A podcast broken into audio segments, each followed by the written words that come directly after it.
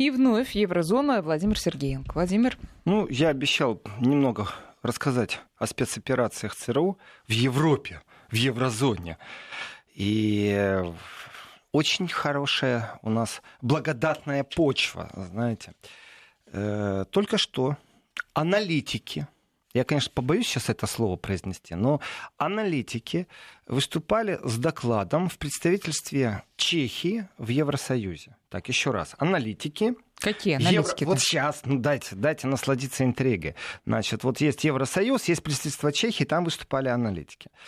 Аналитики очень специфические. Э, из стран, в которых есть, я беру, конечно, сейчас все в кавычки, из, из стран, в которых есть богатые э, природные богатства. Ресурсы. Ресурсы.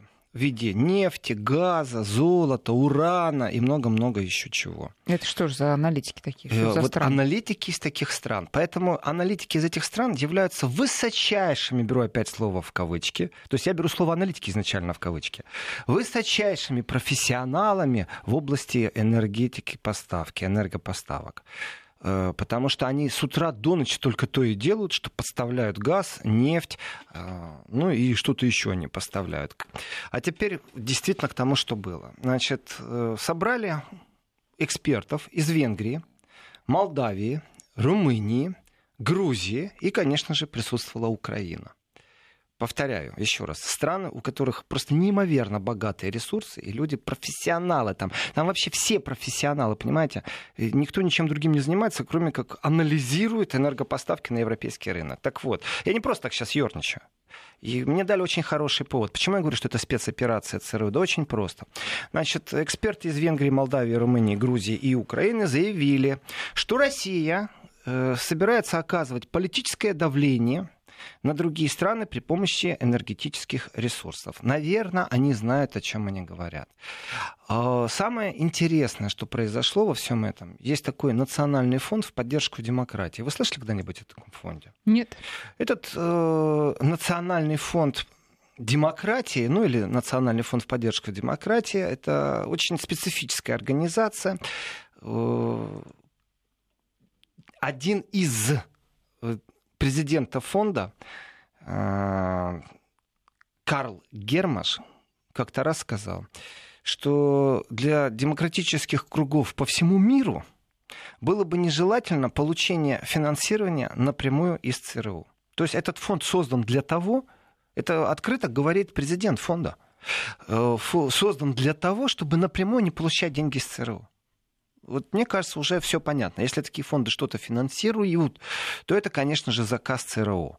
А, между прочим, один из основателей этого фонда, никто иной, как Ален э, Вайнштейн, в 1991 году сказал, что многое из того, чем занимается этот фонд, раньше было работой ЦРУ.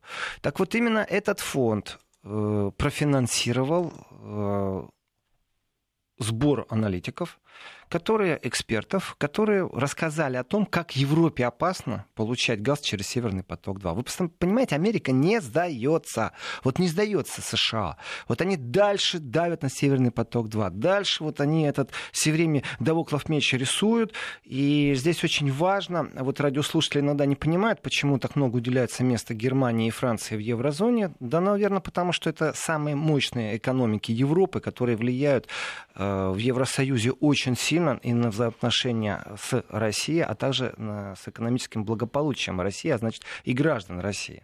Так вот, Северный поток-2 является действительно такой ниткой, которая может это благополучие стабилизировать на долгие годы. Притом не только для России, а еще и для Германии, а еще и для Евросоюза, а еще и для Австрии, а еще и для Франции, между прочим. И в этом отношении врагов стабилизирования очень много. И один из этих ярко выраженных врагов является Соединенные Штаты Америки. В этом отношении отношении показательно, что Помпео, э, встречаясь с Меркель, я напомню, что он должен был раньше встретиться с Меркель, но он вдруг решил, что ему надо в Ирак. И практически город Берлин был перекрыт, и ждали и почетный караул, и вот эти вот мотоциклы, которые перекрестки перекрывают э, синими мигалками, чтобы эскорт проехал э, без задержки. Стоял, стоял, стоял, потом раз и сняли. И Помпео практически даже не извинился, а сказал, срочно надо, у нас там чуть ли там не война. На самом деле воспринято это было очень негативно в Германии, потому что не было никакой катастрофической ситуации. Просто, знаете, так он себе позволил неуважительно поступить. Но, тем не менее, смогли преодолеть этот кризис, э, минутный, скажем так, и Помпео встретился с Меркель. Так вот, Меркель, конечно же, отстаивает Северный поток, а Помпео, конечно же, говорит о том, что он не нужен ни Германии, ни Европе, конечно же. И очень, если тщательно изучить их э, совместное заявление, все, что они говорили, такое ощущение, что Меркель объяснила Помпео, что она не отдаст так просто Северный поток. Соответственно, прямых угроз не было, и страх того, что будут введены санкции против тех, кто занимается строительством Северного потока-2, он все еще есть. И вполне возможно, в ближайшее время действительно ведут санкции США, и тогда Германия должна будет гарантировать действительно э, какую-то экономическую безопасность, финансовую поддержку, при том, что мы говорим в том числе и о банковском секторе, потому что счета могут быть заморожены американцами и прочее, прочее. Но Возвращаюсь я к Национальному фонду поддержки демократии, который, судя по всему, является действительно, так как, так как его президенты и основатели говорят, это прямая рука ЦРУ. Просто когда не нужно, чтобы ЦРУ э, платила напрямую, вот есть такие красивые слова. Поддержка демократии. Извините, а национальный он какой нации? Ну, здрасте. Национальный фонд, э, если это прямая рука ЦРУ, Нет, это американский фонд. фонд. Это американская организация, она основана в 1983 году Конгрессом США. Угу, и читаем сразу для продвижения демократии. Понятно. Э, соответственно, своя миссия у них есть, и эта миссия называется «Содействие становлению и развитию демократии и свободы во всем мире». Теперь переводим на нормальный человеческий язык. Это содействие становлению и развитию демократии и свобод во всем мире. Это дестабилизация, свержение власти любым путем в интересах американской э, экономики, а также политических кругов кругов и прочее, прочее. Так вот, эм, собрались эти эксперты. Я прочитал, что они говорят, я в восторге. Одна из опасностей, которую они видят в том, что Северный поток-2 будет э, в Европе, они говорят, что это коррупционная составная. Э, что Россия подцепит на коррупционный крючок европейских политиков, потому что будет Северный поток-2. Вот у меня такое ощущение, э, прям вот зомбирование, оно и есть зомбирование, но у меня такое ощущение, что люди с головой не дружат. Вы откуда это знаете? То есть у вас в странах есть ветки, вам доставляют газ из России, вам доставляют нефть, и вы прекрасно знаете о том, что все это коррупционные схемы. Но если вы знаете это на своем горьком опыте, то не хотели бы вы вначале бы что-то сделать с коррупцией у себя на территории? А то, получается, Украина сегодня покупает вроде бы как реверсный газ, а на самом деле это перекидка документов, завышенные цены и какая-то интересная фирма на Западе кассирует дополнительные деньги за то, что она перепродает Украине тот же русский газ. Ха, потрясающе. И все это будем аргументировать войной, а также продвижением, наверное, демократии. Ура! Осталось еще дать красный флаг, и навстречу электрички пусть идут, размахивают и кричат, мы боремся с коррупцией. В принципе, эм, когда говорят о том, что Россия подцепит на коррупционный крючок, это уже, мне кажется, вообще вопль, вопль э, сумасшествия, э, потому что спекуляции, они должны иметь какой-то предел. Если они действительно говорят это на основании своего личного опыта, ну тогда извините, э, среди стран, которые принимали участие в этом аналитическом цикле э, очередной атаки на Северный поток-2, есть страны, которые входят в Евросоюз. Венгрия, и Румыния. Вперед, ребята, я понимаю, что в Румынии прокатились огромные демонстрации против коррупции, но вы же Евросоюз все-таки, вы же больше всех блюдете за этой демократией, за коррупцией. Давайте, боритесь как-то с этой коррупцией у вас на территории в Евросоюзе. И опять же, Украина, и Грузия, вперед, помогайте им. Но вы что делаете? Вы свой, наверное, горький опыт, наверное, слово я употребил, э, пробуете как бы в будущем запугать европейских политиков. Ну, это как примерно так. Вы против фашизма? Ну, а как, кто скажет? Да, конечно, против. Ну, тогда пошли бить фашистов. Вот здесь точно так же. Вы против коррупции? Ну, пошли бить коррупционеров. Э, еще ничего нет, еще ни один контракт не подписан, а уже коррупционный крючок. Ребята, вы чего? Кто ж так работает, скажу я вам? Ну, дешево. На самом деле, э, правильно делаете, что отжимаете деньги с ЦРУ и так бездарно их используете. Молодцы. Вся команда, все молодцы. Значит, Что еще они такого сказали? Вот у них, кроме их мероприятий, э, очень меня удивило, что это в представительстве Чехии было, если честно. Потому что, ну давайте так, Чехия возглавлена с человеком-политиком, который прагматик. Я понимаю всю демократию, я понимаю всю разношерстность парламента, я все понимаю, но тем не менее есть определенный э, прагматизм во всем. И э, здесь десятилетняя программа «Восточное партнерство», есть такая программа «Восточное партнерство». И в рамках именно этой программы происходили вот исследования, аналитики и вот озвучка вот этих вот э, программ. Соответственно, на этом мероприятии присутствовали, конечно же, представители Газдепа, вот даже не понимаю, какое отношение имеют Госдеп э, в данном случае каким-то таким вот определенным программам. Вот не понимаю все, но тем не менее это показатель. Соответственно, представители Евросоюза тоже были, Еврокомиссии. И вот, вот эта вот пикантность, что Национальный фонд в поддержку демократии, по латыни это НИД, сокращение, кому интересно, может побольше почитать в интернете, о потрясающей организации, ну в кавычках, конечно, э, потрясающая организация, говорит о том, что и дальше будет разговор идти. И здесь я возвращаюсь. Разговор идти, конечно же, о том, что Северный поток-2 является опасностью для Европы. Много раз говорили о том, что ну, вот как-то странно, непонятно. Если э, газ идет через Украину, тогда все в порядке. А вот если газ идет не через Украину, тогда уже опасность для Европы. Вот ну, для меня как-то это нелогично. Но есть же те, кто верит в это. И э, здесь прозвучали еще очень странные слова. Но вначале о восточном партнерстве. Это такой проект Евросоюза. Э, основной заявленной целью этого проекта является э, развитие интеграционных связей Евросоюза с шестью странами бывшего СССР. Азербайджан, Армения, Белоруссия, Грузия, Молдавия и Украина. То есть э, тогда становится понятно, почему вдруг такой большой интерес к Северному потоку-2, и почему именно эти страны, эти специалисты могут скажем, дискутировать на этой площадке, в том числе и об своих мнимых или немнимых угрозах. Но там прозвучало, кроме того, что Россия подцепит на коррупционный крючок, там прозвучала еще очень странная для меня весть. Э, в принципе, если уж людей заносят, которым платят деньги, ну, видать, кадры, с кадрами проблема, все ушли на предвыборы в Украину, и, и грузинские лидеры бывшие тоже. Поэтому кого смогли, того и нашли. Как смогли, так на коленках и состряпали. Но, тем не менее, я цитирую сейчас. Это серьезная угроза, это, это значит Северный поток, это серьезная угроза для энергетической безопасности Евросоюзу. Точка. К примеру, всего один теракт или одна крупная авария могут привести к уничтожению обоих ниток Северного потока. Вот здесь я немного в шоке. То есть э, прямая угроза практически звучит тонкий намек. Смотрите, будет теракт, и будет вам и газ в море, и будет энергетическая безопасность Европы нарушена. Я хочу сказать вот в этот момент, снять трубку, сказать, алло, гараж, вы что там, совсем чего-то не того употребляете? У вас антидепрессанты закончились? А, а что, теракт не может произойти в другом месте? Например, через ту ветку, которая идет по Украине. И если посмотреть на карту стабильности, где кризисы, где войны, то Украина является далеко не тем местом, Э, которая может гарантировать безопасность чему угодно. И именно на Украине сегодня э, существует огромное количество нелегального оружия, нелегальной взрывчатки, с которой никто ничего не сможет сделать. И я так скажу, и заказ на Украине воплотить достаточно легко будет, э, если вдруг кому-то захочется такой заказ сделать.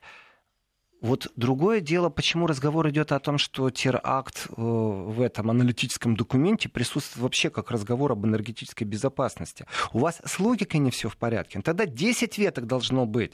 Тогда и через э, Турцию, э, через Италию должна идти ветка, через Северный поток, через ту же Украину. Чем больше веток, ну невозможно вот в пяти местах одновременно сделать, если это будет неспланированная государственная акция теракт, саботаж, то есть даже, даже на уровне какой-то организации. Но в этом контексте то, что я прочитал, это, конечно, специфика и логики, и, в принципе, угроза. Мол, смотрите, может быть теракт. А потом, представляете, годы спустя они скажут, ну мы же предупреждали. Интересно, как они собираются это делать в нейтральных водах или в территориальных водах там, Дании, Польши. Вот даже не представляю, в территориальных водах Германии. Вот действительно не представляю себе. Но, тем не менее, это прозвучало. И, конечно, а, э, фраза, это опять же цитата.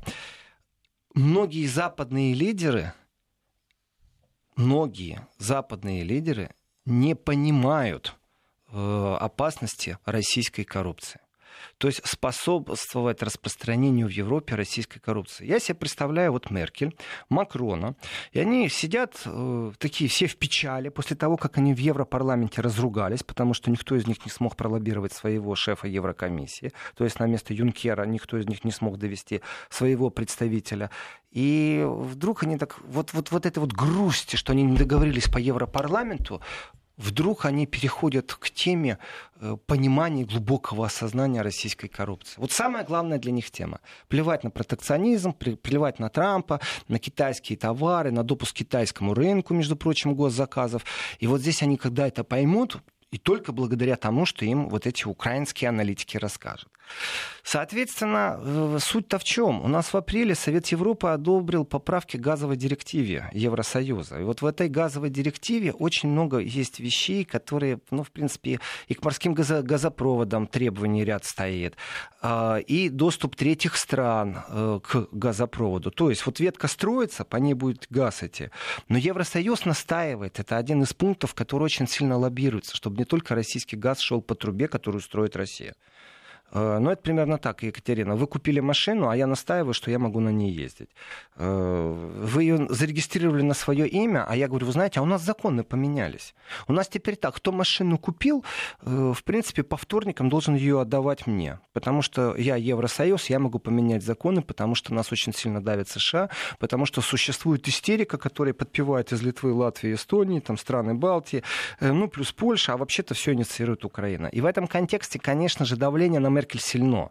И она все ж таки смогла. Вот то, что факт с Помпео они говорили, э, дает основание с, глуб... ну, скажем, с великой долей вероятности сказать, что Меркель очередной раз отстояла позицию, и если США вдруг ведет какие-то санкции против европейских компаний, принимающих участие в, в строительстве Северного потока-2, это будет расценено действительно как враждебный шаг уже к Евросоюзу. Там и так все тяжело между США и Евросоюзом, э, будет еще хуже только.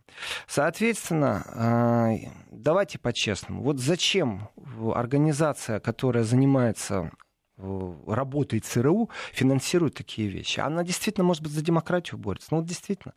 Э, Но это уже бред. Я не знаю, эту организацию действительно надо вынести куда-то в ООН и сказать, все, такие организации запрещены. Как они могут действовать в Европе, представителей каких-то приглашать, финансировать что-то. Э, просто такое наглое лоббирование американских интересов в Европе должно быть тоже как-то ограничено. Увы, к сожалению, пока еще этого нету. Э, главный месседж вот этого аналити- аналитического доклада в том, что э, Россия ненадежный партнер. Вот здесь у меня совсем уже большие проблемы. Дело в том, что тогда эти аналитики входят в полный клинч и в полный разлет с тем, что происходит и о чем говорится в Германии. В Германии позиция очень простая. Северный поток-2 э, и отношения с Россией, они сводятся к тому, что даже во времена холодной войны, даже когда холодная война была на самом большом витке, в спирали э, противостояния, тем не менее, Советский Союз был э, всегда прагматичным и очень надежным поставщиком. И в этот момент рассказать, да ладно, у вас там бомба взорвется, у вас две ветки Северного потока-2 накроются, поэтому надо через нас, через Украину посылать. Ну, представляете, какой бред. Вот уровень этих аналитиков. Соответственно, э, конечно, оно все закончится рано или поздно. Ну, Северный поток-2 закончится, я имею в виду строительство. И, конечно, э, здесь я бы сказал так принципе, тренировки по антироссийской риторике, изощренность, начиная от лингвистической, заканчивая дипломатической, она находится в фазе постоянного спарринга. И в этом отношении, я скажу, Украина, как спарринг-партнер, который постоянно ведет антироссийскую риторику, конечно, прямо на глазах вырос это уже не просто, э, знаете, там пропагандистки что-то дешевое. Смотрите, финансирование находят, доводят это до СМИ. Ведь, в принципе, так и нужно. Нужно собирать э, раунды аналитиков за круглым столом, которые готовят доклады, потом это озвучивается и уже по СМИ разгоняется. Так и нужно. Не просто политически встать на трибуне и сказать, да, это все ерунда. Вы знаете, вот они поступают правильно в этом отношении. И риторика у них, и маршрутная карта у них правильная. Другое дело, что, к сожалению, сожалению, не, не шибко умные оказались эти аналитики. И такие сильные проколы, конечно, это... Ну, ярко выражена специфика тоже сегодняшней политики, э, в том числе и риторики. И я понимаю, почему Грузия присутствует, я понимаю, почему Украина присутствует в этом восточном партнерстве. И они использовали очередной раз э, площадку. По идее, они должны были говорить там о собственной коррупции, о а том, Грузия, что у них кстати, почему присутствует? Она же как-то подальше от Европы находится. Ну, изначально, еще раз, изначально, проект «Восточное партнерство» — это проект Евросоюза. И у него цель — развитие интеграционных связей. Это прям вот, вот привязано. Он создан, «Восточное партнерство» создан для того, чтобы интегрировать интегрировать э, страны бывшего СССР. И там стоит четко, черно по белому, Азербайджан, Армения, Белоруссия, Грузия, Молдавия и Украина. Вот. С, точки демок... с точки зрения демократии, конечно, пусть они говорят все, что хотят говорить, на то оно и есть демократия и свобода слова. А, а мы будем обсуждать с точки зрения аналитики, насколько они умны. Э, что еще можно сказать? Дело в том, что Помпео, когда встречался с главой МИДа Хайка Массом, вопрос был задан. Вот здесь никто не постеснялся. И насколько велика вероятность того, что будут введены санкции против европейских компаний. Помпео За ушел. участие в Северном потоке. Да, за то, что за участие в строительстве Северного потока-2. Э, и Помпео ушел от ответа, то есть вопрос был задан, а ответ он ушел. Он сказал, мы не говорим о санкциях до тех пор, пока не введем их. Э, к этому нечего добавить. Это была цитата.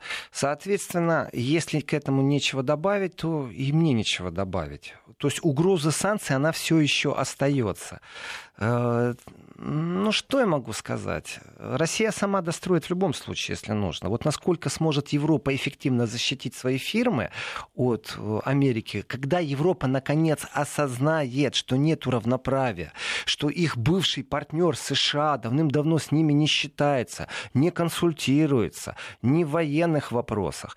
Э, здесь, конечно, много что, о чем еще говорили с э, Европой. Очень интересный момент того, что ведутся переговоры по размещению американских войск в Польше, увеличению американского контингента. Э, вы что думаете, там консультации были с Германией и Францией? Нет.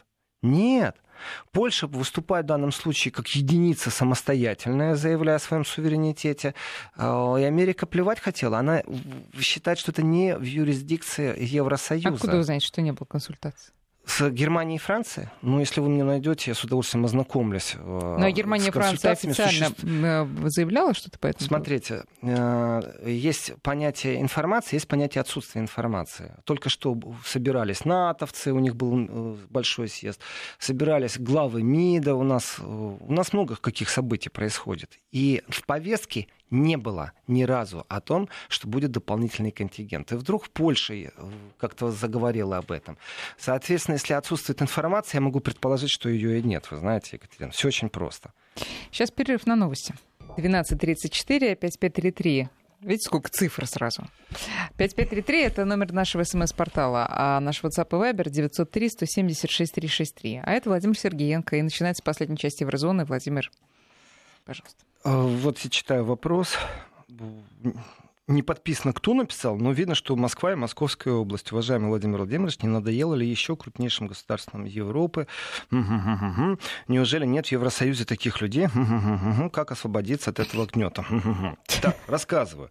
Э, есть э, в Европе политики. Причем то, что прочитал Владимир сейчас, это, в принципе, ну, вот смысл сообщений от нашего такого среднестатистического слушателя. Вот. Вы, вы знаете, да. есть лидеры в Европе, но давайте посмотрим на лидеров в Европе. Вот, вот я говорю о том, что это была спецоперация ЦРУ. Э, вот эти аналитики, которых собрали, профинансировали, сделали доклад.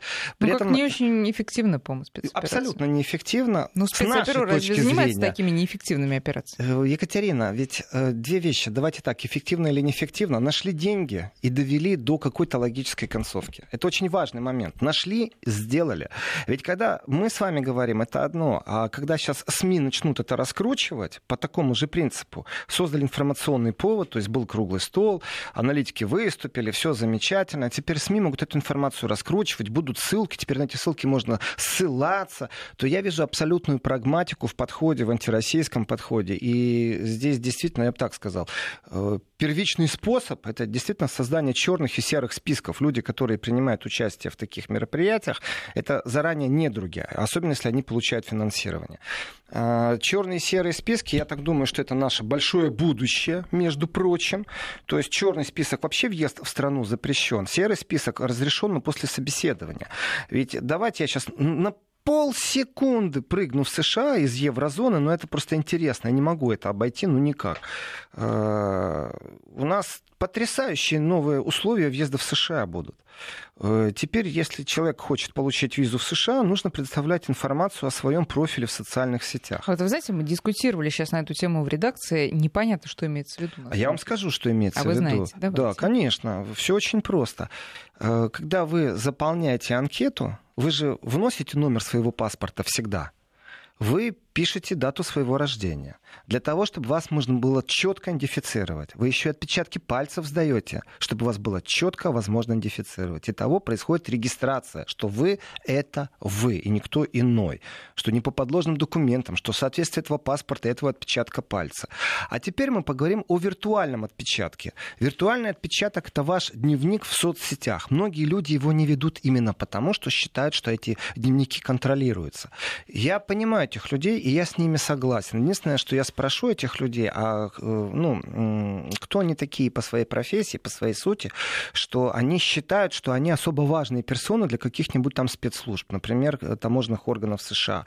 Отвечу, вы знаете, сам же себе на свой вопрос. Очень просто. Представьте себе музыканта хорошего, талантливого и известного, которого постоянно приглашают. Но у него есть его политическое мировоззрение. И вот есть его музыка, где он играет, а вот есть его политическое мировоззрение. И в своем социальном дневнике, в социальной сети он это мнение четко высказывает. Он четко себя позиционирует. Он может быть сподвижником, он может быть волонтером, он может просто резко критиковать или наоборот не критиковать. Вы знаете, он может просто лайки ставить, когда кто-то пишет что-то антиамериканское. Так вот, это не значит, что его будут как-то это изучать. Вы не думаете, что у э, американских э, органов, которые будут впускать или не впускать людей, такое огромное количество времени, что они вот сядут и лично вас будут изучать? Это бред, это неправда. Изучать будут только особо ярких людей, особо известных людей, а всех остальных будут оценивать, знаете как? Роботно роботы изучают, сколько вы лайков поставили на антиамериканские э, посты какие-нибудь, сколько, например, вы сами написали. Это элементарнейшие вещи. Сегодня лингвистические роботы, которые живут в виртуальном пространстве, очень четко определяют ваш социальный, психологический портрет и все остальное прочее. Э, какой круг интересов у вас? Например, вы, мама, интересуетесь только своим ребенком, а я, например, э, интересуюсь только политикой, при этом э, очень жесток в своей риторике по отношению отношению, например, э, к прошлому сезону политиков на Украине, к действующему сезону политиков в Европе некоторых, ну, таких как Меркель. Это элементарнейшие вещи, не надо долго изучать. Даже если вы зайдете сегодня на чужую страницу, вы легко можете все это за пару минут просканировать Но и осознать. страница, то да. Если закрытая, то тогда это получается а нарушение... вы ее укажите, а насчет закрытости и открытости, вы знаете, вот а все эти вопросы уже к спецслужбам США. Если они спрашивают у вас, вас профиль в соцсети, то будьте добры, укажите, под каким именем вы там зарегистрированы. У вас есть там имя. И по этому имени это ваш виртуальный отпечаток пальца. Соответственно, да, здравствует цензура на всей планете. Теперь вы четко должны знать, если вы едете в США, сотрите все, что вы писали с точки зрения критики, не, лаку, не лайкуйте никого и знайте, да здравствует свобода и демократия, и ваши социальные сети будут оценены для того, чтобы вынести решение, можете вы въехать в США или не можете вы въехать в США. Это, к сожалению, э, горькая правда. И уже с июня для получения американской визы необходимо указать профиль в социальных сетях. Между прочим, если вы обманете, это вам грозит запретом въезда. Ну, а может, это просто нельзя. антитеррористическая работа?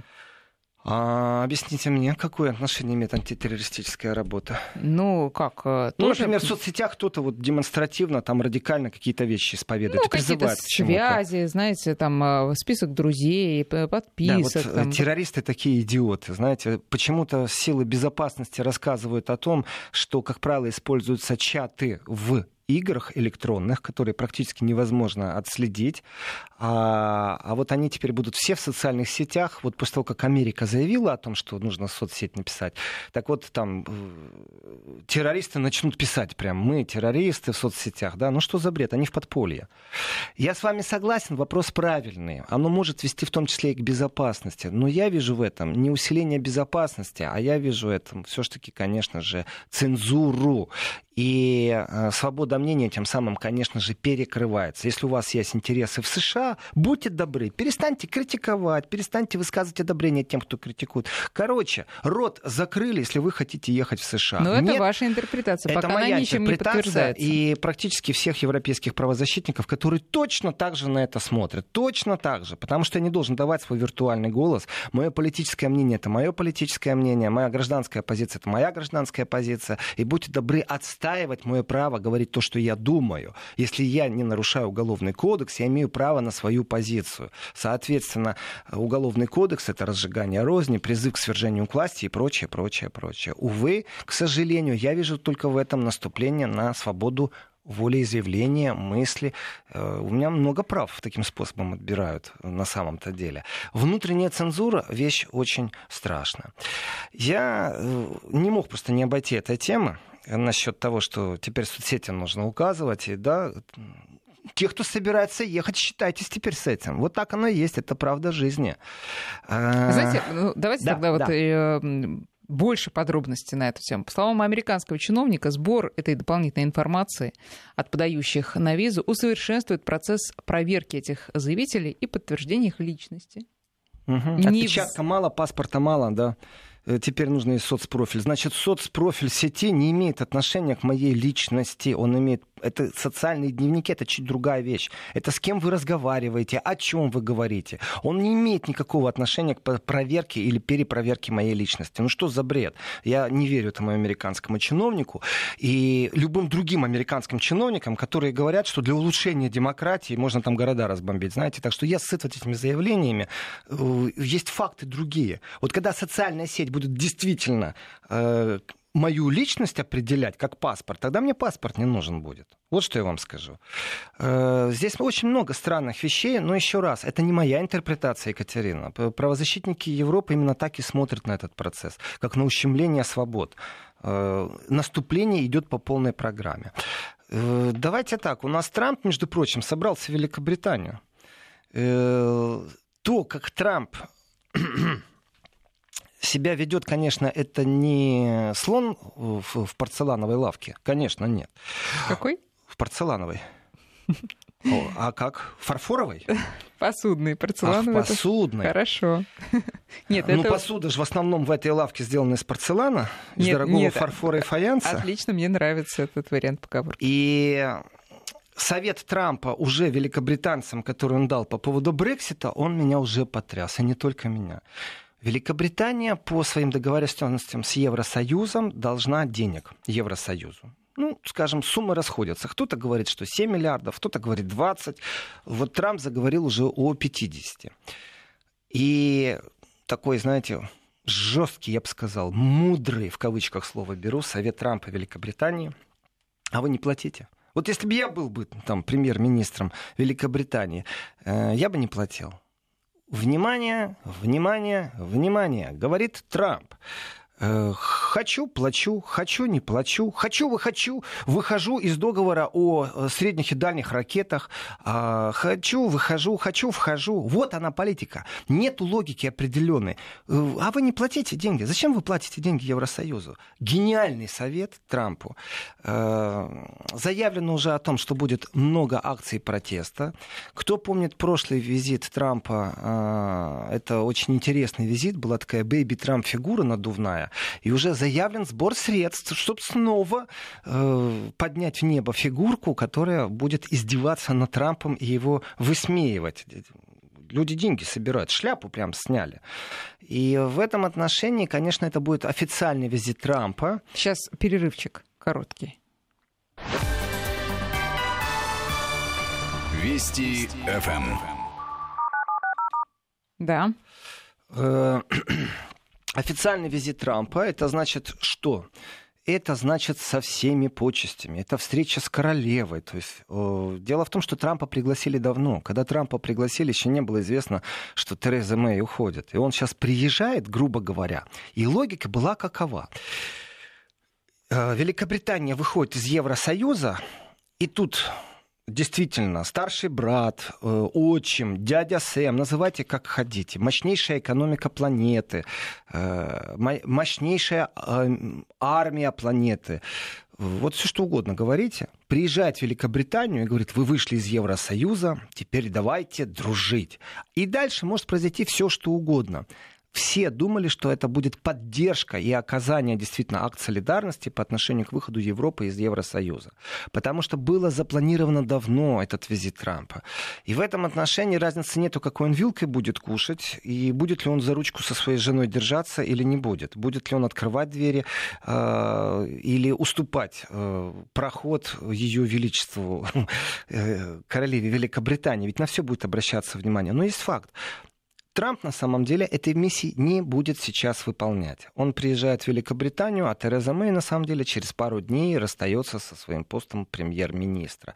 Соответственно, он встретится с хромой уткой и ничего решать не будет. Другое дело, кому Трамп покажет внимание из тех, кто сейчас является кандидатом на место премьер-министра. И вот здесь очень важный момент. А, можно ли расценивать визит Трампа сейчас, вот когда нужно выбирать нового премьер-министра Великобритании, как вмешательство в предвыборную и во внутренние дела? Я так скажу с точки зрения спекуляций можно смело заявить, да, конечно. С точки зрения времени, вот время покажет, с кем он встретится. Может, он вообще ни с кем не встретится. Но он же вроде Бориса Джонсона поддерживает. Ну, он ему близок по духе, это логично, что он его поддерживает. Точно так же логично, если он с ним не встретится и тем самым выскажет определенную корректность. Но, к сожалению, от Трампа корректности никто не ожидает. Потому что не выплачивать 39 миллиардов фунтов стерлингов, что является примерно 50 миллиардов долларов, конечно, э, в ЕС. Эта идея потрясающая сама по себе. То есть Трамп свою модель навязывает всему миру. Да плевать на соглашение, плевать на договоренности, плевать на партнеров. Кто первый добрался до похлебки, тот ее и должен съесть. Вот и все. Нету никаких правил. Настоящий бизнесмен, вот прям настоящий. Страшно, что у него ядерная кнопка. Другое дело, что почести, которые ему будут оказывать Трампу, они будут очень велики. Это официальный визит. Э, в прошлый раз он, скажем так, есть такое замечательное слово, э, которое ну, не из мира политологии накосячил Трамп в прошлый раз в Великобритании. Он вел себя не очень корректно по отношению к ее величеству, а это унизительно для великобританцев. По крайней мере, так это приносит э, пресса.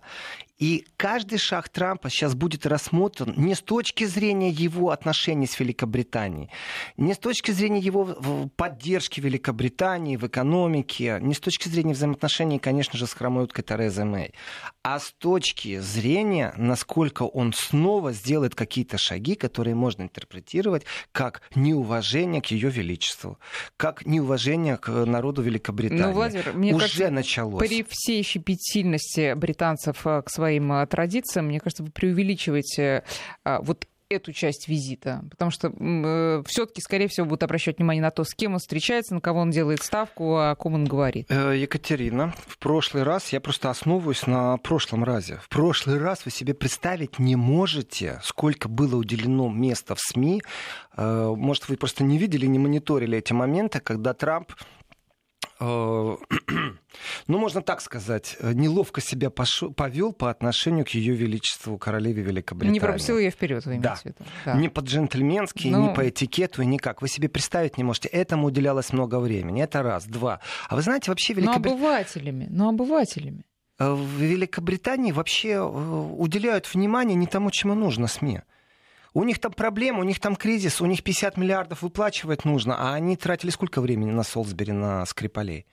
Они очень любят, между прочим, великобританские СМИ уводить внимание своих избирателей именно вот такими штучками. Я смотрю на часы насчет Трампа и насчет 50 миллиардов я рассказал. Да и Великобритания, в принципе, хоть и имеет своих представителей в Европарламенте, но, скорее всего, еще недолго. Осталась еще одна тема, которой нужно уделить внимание это то, что завтра в Париже начинается заседание регламентного комитета э, ПАСЕ. Парламентская ассамблея Совета Европы эм, и взаимоотношения с Россией. Вот этот момент очень важный и очень интересен. Я буквально пару минут назад сказал о том, что Украина очень выросла в своей риторике, в своей антироссийской деятельности. Вот врага тоже можно оценить э, какой он э, в эффективности своей, как он предстоит, какие методы, какая риторика. Даже можно отмониторить, в каких СМИ дают им площадку, или наоборот не дают, в какую выступает с критикой. Все эти вещи мониторятся. Так вот, э, разговор о ПАСЕ и, конечно же, разговор о том, как Россия будет взаимодействовать. Значит, э, все очень просто.